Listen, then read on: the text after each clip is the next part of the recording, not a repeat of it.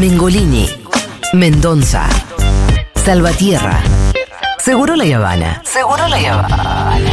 La receta que nadie pudo descifrar.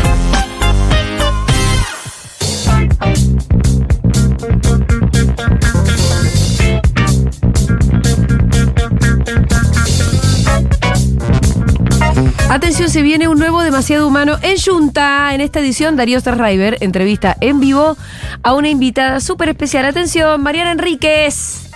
La cita es el próximo martes 16 de enero desde las 20 horas con público en vivo exclusivo para la comunidad Futurock. Ya puedes participar por tu ingreso en el link que dejamos en historias destacadas en arroba futurock.oc. Corre a anotarte que la capacidad es reducida. Como siempre vas a poder escuchar en vivo en futurock.fm y después vas a poder ver el programa completo en nuestro canal de YouTube a los pocos días. Pero bueno, ya sabes que si querés ir, tenés que ir corriendo a nuestras historias. Un periodista del deporte que vive de los spoilers. Santiago Lucía en Seguro la Habana.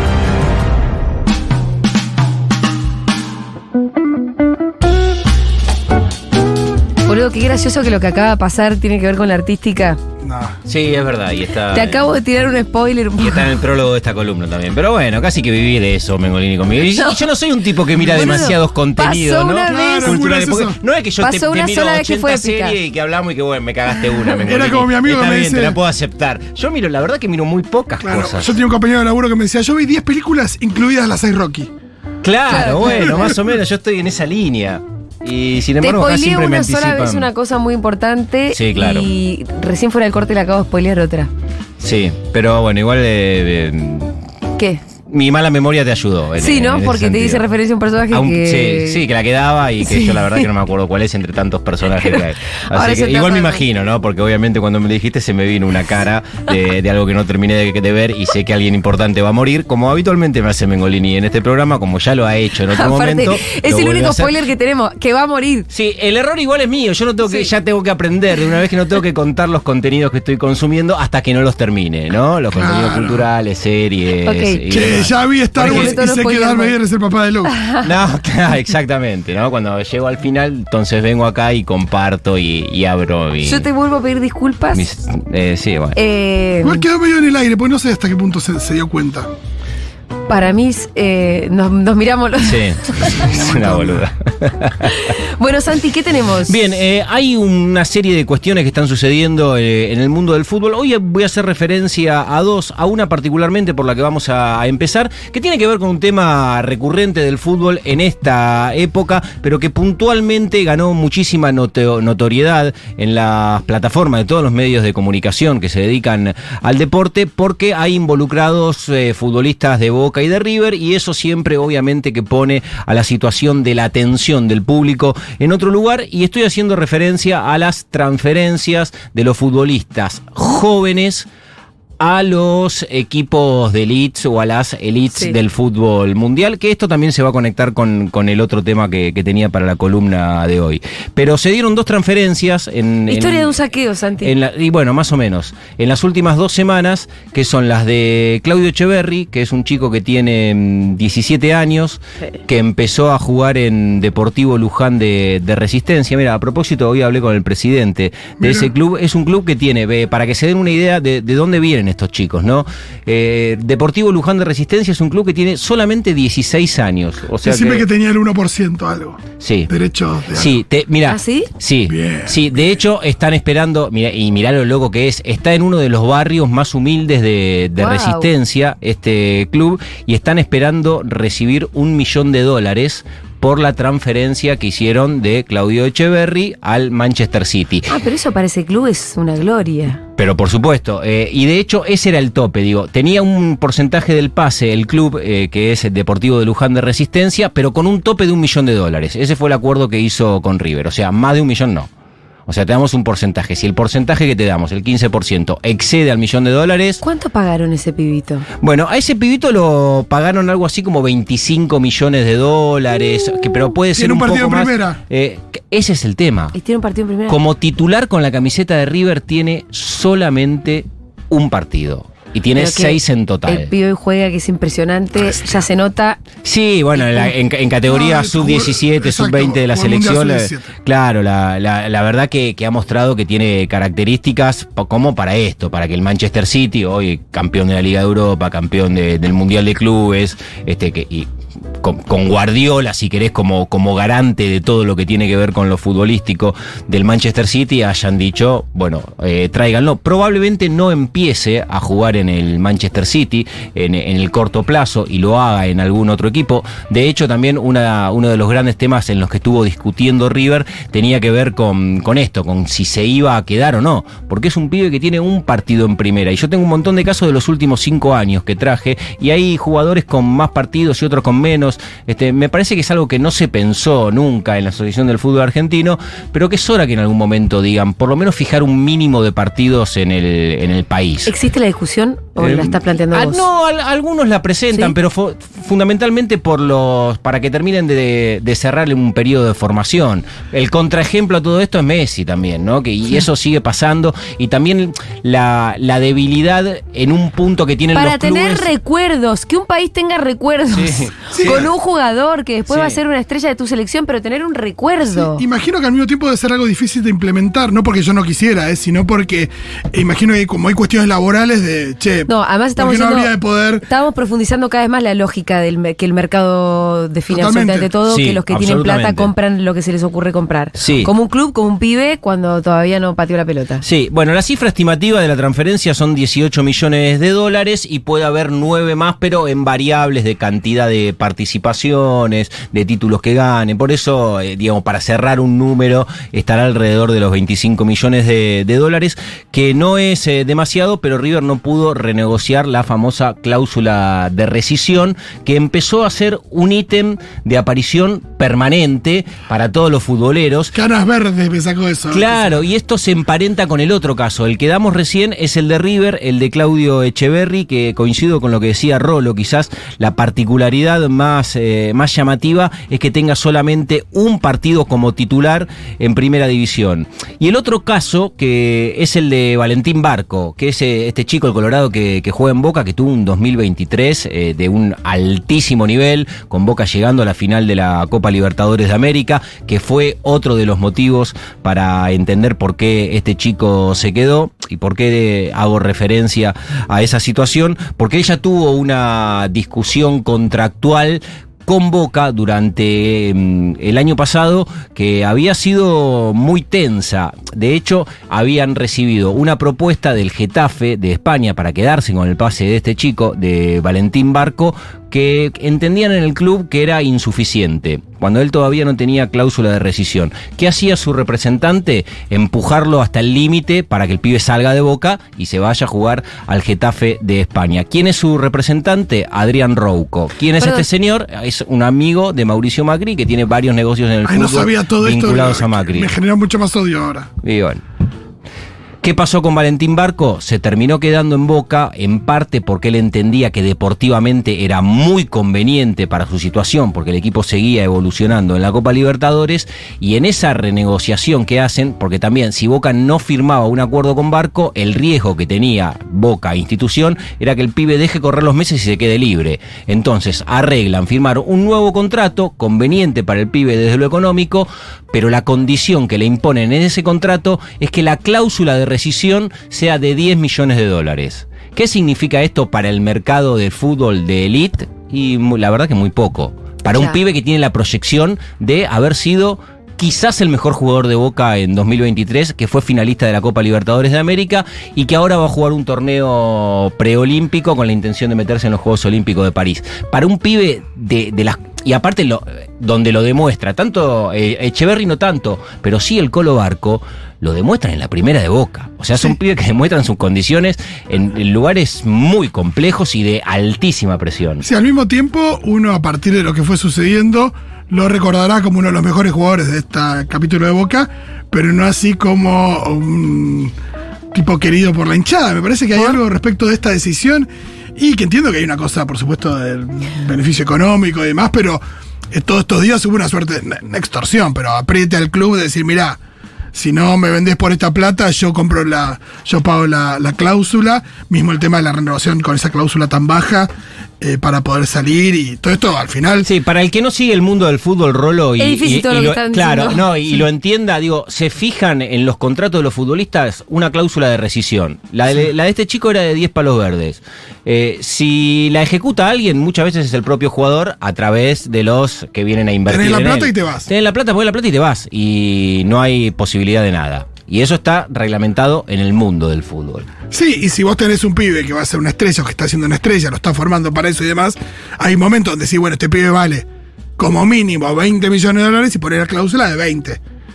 Y Boca quiso reno- renovar el precio de la cláusula y se lo impidieron. Claro, ¿qué pasa? A veces fijar las cláusulas de rescisión de en la un, negociación. en un monto muy alto en un comienzo también te lleva de manera lógica a que los representantes te digan, pues si no sería fácil, todos los clubes pondrían cláusula de 50 palos verdes. Bueno, pero si le pones una cláusula de 50 palos verdes, pagale un salario que esté ajustado a lo que vos crees que es el valor del pibe. Claro. Entonces ahí en esa negociación empieza la tensión. De hecho, el caso anterior que hicimos referencia, el de Claudio Echeverry, que la cláusula eran 25 millones de dólares, la intención de River durante el último año, cuando el pibe en el sub-17 empezó a hacer goles de todos lados, fue eh, intentar renovársela. Y la representación del jugador le dijo a la dirigencia de River, no, porque sabían que po- por 25 era bastante más probable que salgan. Y de hecho, el representante de, mm, Claudio Echeverry tiene el 7% del pase de- del jugador se queda más o menos por solo por la transferencia con un palo y medio eh, dólar. ¿no? Por eso también este, bueno, eh, el fútbol entrega estas posibilidades de, de negocios que son muy impresionantes. Estaba ahí y tengo un montón de casos que son los últimos de los cinco años, porque también aparecen lo de Boca y de River y parece que son los únicos que hay. Pero en el último tiempo jugó solo 34 partidos en la Argentina Facundo Buonanote y con 17 años Rosario Central lo vendió al Brighton. Máximo Perrone jugó 33 partidos y con 20 años Vélez lo, lo vendió al Manchester City.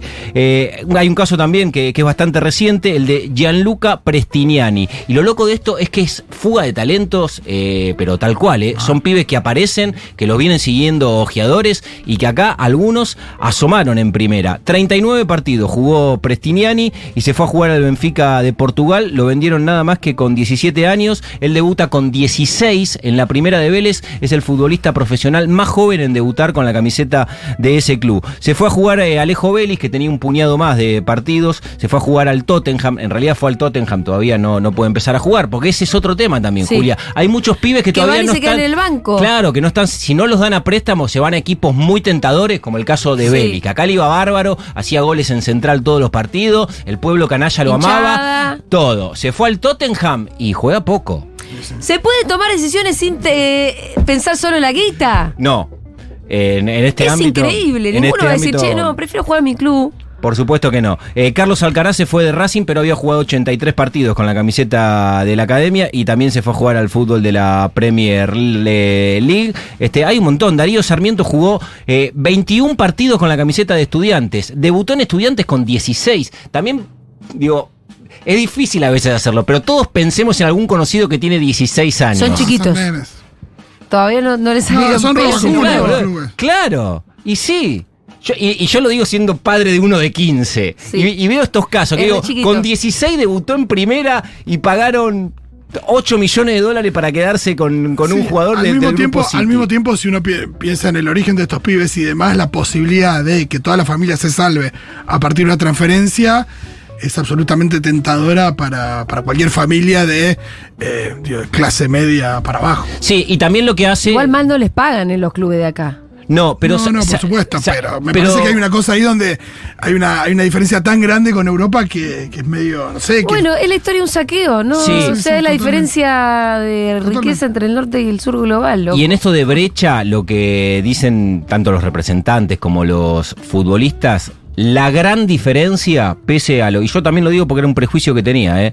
Eh, que por supuesto que en el pase hay una diferencia importante de, de ingresos para los jugadores, la gran bre- brecha está en el salario hoy. claro. La gran- eh, son contratos de dos o tres años con, con números que son inc- incomparables. O sea, para- por lo, lo que es nuestra economía también comparada con, con las economías de donde se suelen llevar estos pibes. De Pero si no es el salario, ¿qué? ¿Cuál es el otro El pase, el componente? momento El del pa- pase. ah, eso. Que al jugador debería quedarle el 15%. Digo debería porque no siempre se cumple con eso, ¿no? Pero la norma de todos estos pases Sí. este, exótico, casi porno en algunos por lo que son los números que se manejan, lo que debería ingresar para el futbolista es el 15%. Pero bueno, muchas veces... de Y la- ahí de la el club, jugador- un 1%, el primer club. Ahí el otro. representante, de acuerdo el, eh, el- lo que haya acordado individualmente con el representante, derecho de formación, si algún club se quedó con el porcentaje, pero el 15 debiera ser siempre el jugador. Bueno, en los últimos tiempos nombré a Darío Sarmiento, Facundo Farías, Tiago Almada, Alan Velasco, Gino Infantino, eh, Marco Pellegrino, Tomás Avilés, Leo Valerdi, Matías Palacio. Digo, casi que haces un plantel completo con los que se fueron en menos de cuatro años, eh, todos a ligas top de, de elite y que todos tenían menos de, Sí. de 20 años y que es un talento que lamentablemente acá no se pudo disfrutar. Este, sí, obviamente, los No clubes tenemos formadores. recuerdo de esos chicos. No, no, y- pero claro, porque muchos son ¿Por nombres que vamos a empezar a hablar para la selección dentro de cuatro años. Y, ¿quién Por era suerte, no, por suerte termina jugando en la selección y sobre Porque todo por lo menos. Escúchame, de Carlitos Tevez tenemos recuerdos. Sí, claro, por supuesto. No, y jugó varios años hasta Por eso Sí. te digo, pe- o sea, yo soy muy chota, se me ocurren dos, Sí. tres nomás. No, los que sé que, que- terminan jugando en el, exteri- en el extranjero. Pero tenés recuerdos. Sí, de, bueno, de estos pibes no, la verdad que va a haber muy pocos. Porque Muy después. Son oigo, de incluso partidos. con Tevez tenés un retorno. No, claro, claro, Echeverry, hay una cosa, por ejemplo, no sé, Agüero, ¿no? Uno piensa en Agüero que jugó en Independiente, porque aparte debutó muy chico. No Sí, sé, con los 15 hinchas. Agüero. Perdón, perdón, Santi, pero los hinchas de Independiente te recuerdo el gol a Racing. Pero por supuesto. Y lo van a hacer toda la vida. De los goles a Racing. De los goles a además Racing, le hizo pero- goles en la cancha de Racing. Por eso, dos, pero ese, pero ese, Yo me ese acuerdo mejor golazo- que todos ellos. Pero Echeverry va a tener dos. ¿Cuántos clásicos va a tener Echeverry? Dos. Eh, Y bueno, sí, segu- si juega este año, seguramente, sí. seguramente Si da este algún año, gol a la sí. boca. Pero por ahí, a- al hincha de River le queda un recuerdo de un jugadorazo que pasó por su club y que después triunfó en Europa y que por ahí no, eso, no le hizo un gol a boca. ¿Se entiende? Y eso Claro. Eh, para un hincha es fundamental. Sí, eh, es de esa manera. A propósito de Echeverry, lo digo porque se confirmó hace un ratito nada más, va a viajar al torneo preolímpico de Venezuela, donde la selección intentará meterse en los Juegos Olímpicos. Lo hablábamos la semana pasada, Rolo. Eh, se lesionó, tiene un desgarro Pedro de la Vega, un muy buen delantero de Lanús, y Javier Mascherano, en reemplazo de, de la Vega, lo convoca a Claudio Echeverry, que deja la pretemporada de River en Miami y se suma a la selección con la intención de conseguir una de las dos plazas para los Juegos Olímpicos de París. Y ahora para hablar del siguiente tema que traje, Sí. que en realidad está encadenado con este, eh, vamos a escuchar lo que decía el presidente de la Nación en relación al modelo que impulsa. o, o la voluntad de inversión manifestada por Chelsea, ¿no? Con querer comprarse el caso de, digo, de Boca, de, de, de Racing, de News, de Estudiantes y de Lanús. ¿Esos son los clubes en los que el Chelsea estaría eh, eh, interesado en invertir? Exactamente. Nos faltaba un monopolio. y era que haya un club que sea dueño de todos los clubes argentinos. El tema es que eh, Sí. el dato no hay ninguna fuente fidedigna de ese dato. Estaba en Twitter eso, de que el Chelsea quería comprar esto. No, eh, te voy a decir, hay una fuente de donde toma, por lo menos eh, Javier Milei, porque desde el club, desde el Chelsea, no hubo ningún dirigente, parte de la, de la sociedad, de la compañía que administra el Chelsea, el grupo inversor que es Blue Co., ningún dirigente se pronunció oficialmente sobre eh, este tipo de situación. Quien sí lo hizo fue un youtuber partidario del Chelsea, Ajá. que es Félix Johnson. Desde ahí toman eso y dicen que tiene la intención el Chelsea Sí. de comprar algunos clubes Ahora, a este, al youtuber se le ocurrió, che, compremos todos los clubes de los sudacas esto, que ahora No, están a la venta. Claro, pero ¿Cómo porque dijo fue? esto, che, esto va a estar en venta, así que el Chelsea, ¿por qué no, lo, por qué no habría de comprar? Sí, eh, y bueno, hay una historia con, el Chelsea porque empezó a aparecer el nombre, de, inclusive desde cuando se estaba hablando en, la campaña electoral de lo que podía llegar a ser la intervención de, del Assad en el fútbol. Y el Chelsea es un caso emblemático y particular y que también muestra que el dinero, pese a lo que dijo el presidente de la Nación, eh, invertido en el fútbol profesional no siempre se traduce en éxitos deportivos. Que te da más posibilidades, va de suyo, por supuesto que Sí. es así. Pero no siempre significa que es un camino inevitablemente que va a terminar en el éxito. Lo que sí es entendible, por lo menos desde la lógica que lo mira el presidente de la nación, la, la apertura hacia la SAD y desde donde lo defiende, eh, casi desde donde toman muchas de las otras medidas, que es que el dinero ingresa rápido. Y lo explicó de esa manera. Dijo, no es como montar una fábrica que tardás dos años. Es una inversión que si se aprueba y tenés eh, quien se quiera quedar con, para nombrar uno de los que dijo Milei, Lanús, pone la guita y ya está. Y empieza a funcionar esa maquinaria.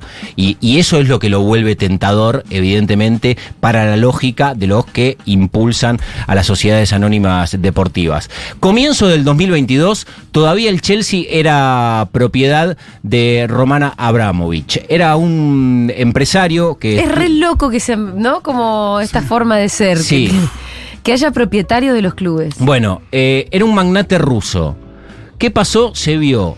Después de la declaración de la guerra de Rusia a Ucrania, apareció esta, bueno, que, que- que se entienda en términos geopolíticos, esta rusofobia, Sí. eh, y empezaron a correr, e inclusive no, no- todavía no, no participa en competencias internacionales eh, Rusia, y, a el- y a este empresario lo obligaron a desprenderse de mm, como acciones. claro, de sus acciones en el Chelsea por el vínculo que también tenía con Vladimir Putin. Claro, de, ahí, de ahí la fortuna. de- No, bueno, claro, de ahí se entiende por qué llegó a ser dueño ¿no? del, del Chelsea. ¿Qué pasa? Hay un empresario estadounidense que se llama Todd Boehly, que fue quien se hace cargo, quien compra con su grupo inversor a, este equipo. Es un licenciado en finanzas, es inversión, gestiona activos, generalmente vienen de ese palo, que había empezado en el Citibank, después trabajó en una, en, una banca creditiza eh, de, de Suiza y se hace cargo de, del Chelsea.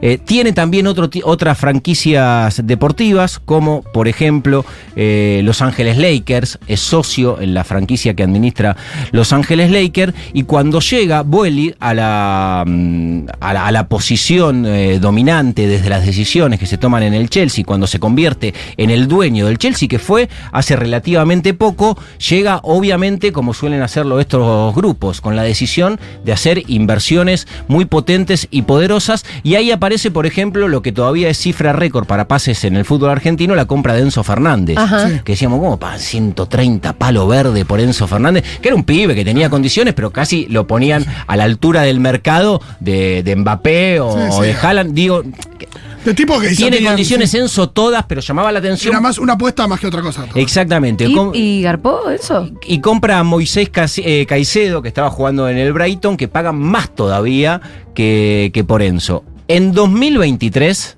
¿Están garpando esos pibitos o no? ningún equipo, ningún equipo en 2023 de la. Premier League perdió más que el Chelsea. No te puedo creer. Perdió 19 partidos Te en el pasa año. por ricachón. Igual me pone triste por el eso, Chelsea. pero bueno. Hoy está en la undécima posición de la Premier League. Está a 8 puntos de la clasificación a la Champions, que es el torneo que de alguna manera también desde la posibilidad económica y de negocios este, más, más le, le entrega. No, a 14 de la Champions y a 8 de la Europa League. De clasificarse, o sea, mitad de tabla, una campaña este, muy, muy por debajo de las expectativas. Pero lo que marca la llegada de, de a la Premier League es que mm, el, la Premier League hay un dominio, este, quizás como en los 80 el fútbol italiano o comienzo de los 2000 el fútbol español, pero de un dominio total. Digo, ¿Todos de- los clubes son de deportivo y estética. En el fútbol inglés sí. En Inglaterra sí. En España, el Barcelona y el Real Madrid todavía no. No, pero por ejemplo, lo que le llaman el, el Big Six en el fútbol de la Premier League, están todos en, en manos de, de empresarios de Estados Unidos. Liverpool, Everton, Manchester United, Arsenal y Chelsea. Todos ellos están en manos. ¿Cómo es de- ser hincha de un club que tiene un dueño? Bueno, allá viene de decir hincha y no socio, porque evidentemente lo que dejas de ser es eh, Claro, socio. entiendo que en algunos lugares los socios se quedan con más del 50%.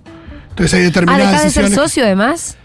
Y pasás a tener un rol distinto, ¿no? Sí, so- obviamente que siguen cobrando abonos, siguen estando vinculados al club a través de, de una cuota, pero no ya en el marco abonado, de, un, socio de de una- un socio que elige a sus autoridades. Por eso decía, ¿cómo Eso ser hincha? ¿Cómo ser socio de un club lo- con lo un dueño? Bueno, acá hubo experiencia ya. eh, Racing ha transitado esa experiencia, Quilmes ha transitado esa experiencia, Temperley también ha, ha pasado por ahí, y siempre las decisiones, más allá de que por supuesto que hay minorías, hay, hay dirigentes que representan a la masa societaria del club, imagínate que si viene uno a poner 3 mil millones de dólares, lo- ¿dónde puede quedar eh, la masa societaria, ¿no? O, qué tipo de atención pueden tener estos eh, empresarios con los representantes elegidos por, por los socios. Pero bueno, lo, lo del Chelsea ha sido en ese sentido también hasta exótico para, para los ingleses. Ni me quiero imaginar lo que podría llegar a pasar acá con eh, lo, lo que acaba de, de decir el presidente, porque por ejemplo, este, algunas propuestas que tuvo, jugar